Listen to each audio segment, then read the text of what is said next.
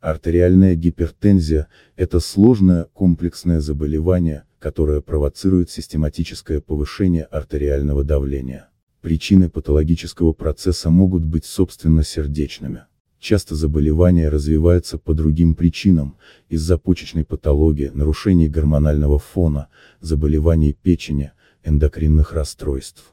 Заболевание развивается у пациентов всех возрастных категорий. Представление о том, что давление повышается только у пожилых людей, ложное и неправильное. Диагностикой и лечением гипертонии занимаются врачи-кардиологи.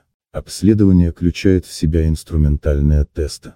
Диагноз врач устанавливает на базе результатов объективной диагностики и признаков, которые имеются у пациента. Подробнее о гипертонической болезни, артериальной гипертензии можно узнать в статье на сайте, где мы рассказываем о причинах, симптомах, диагностике, мерах лечения и профилактики гипертонии. Лечение патологического процесса проводится под контролем специалиста. Используется сложный комплекс мер, диета, изменение режима, препараты нескольких типов.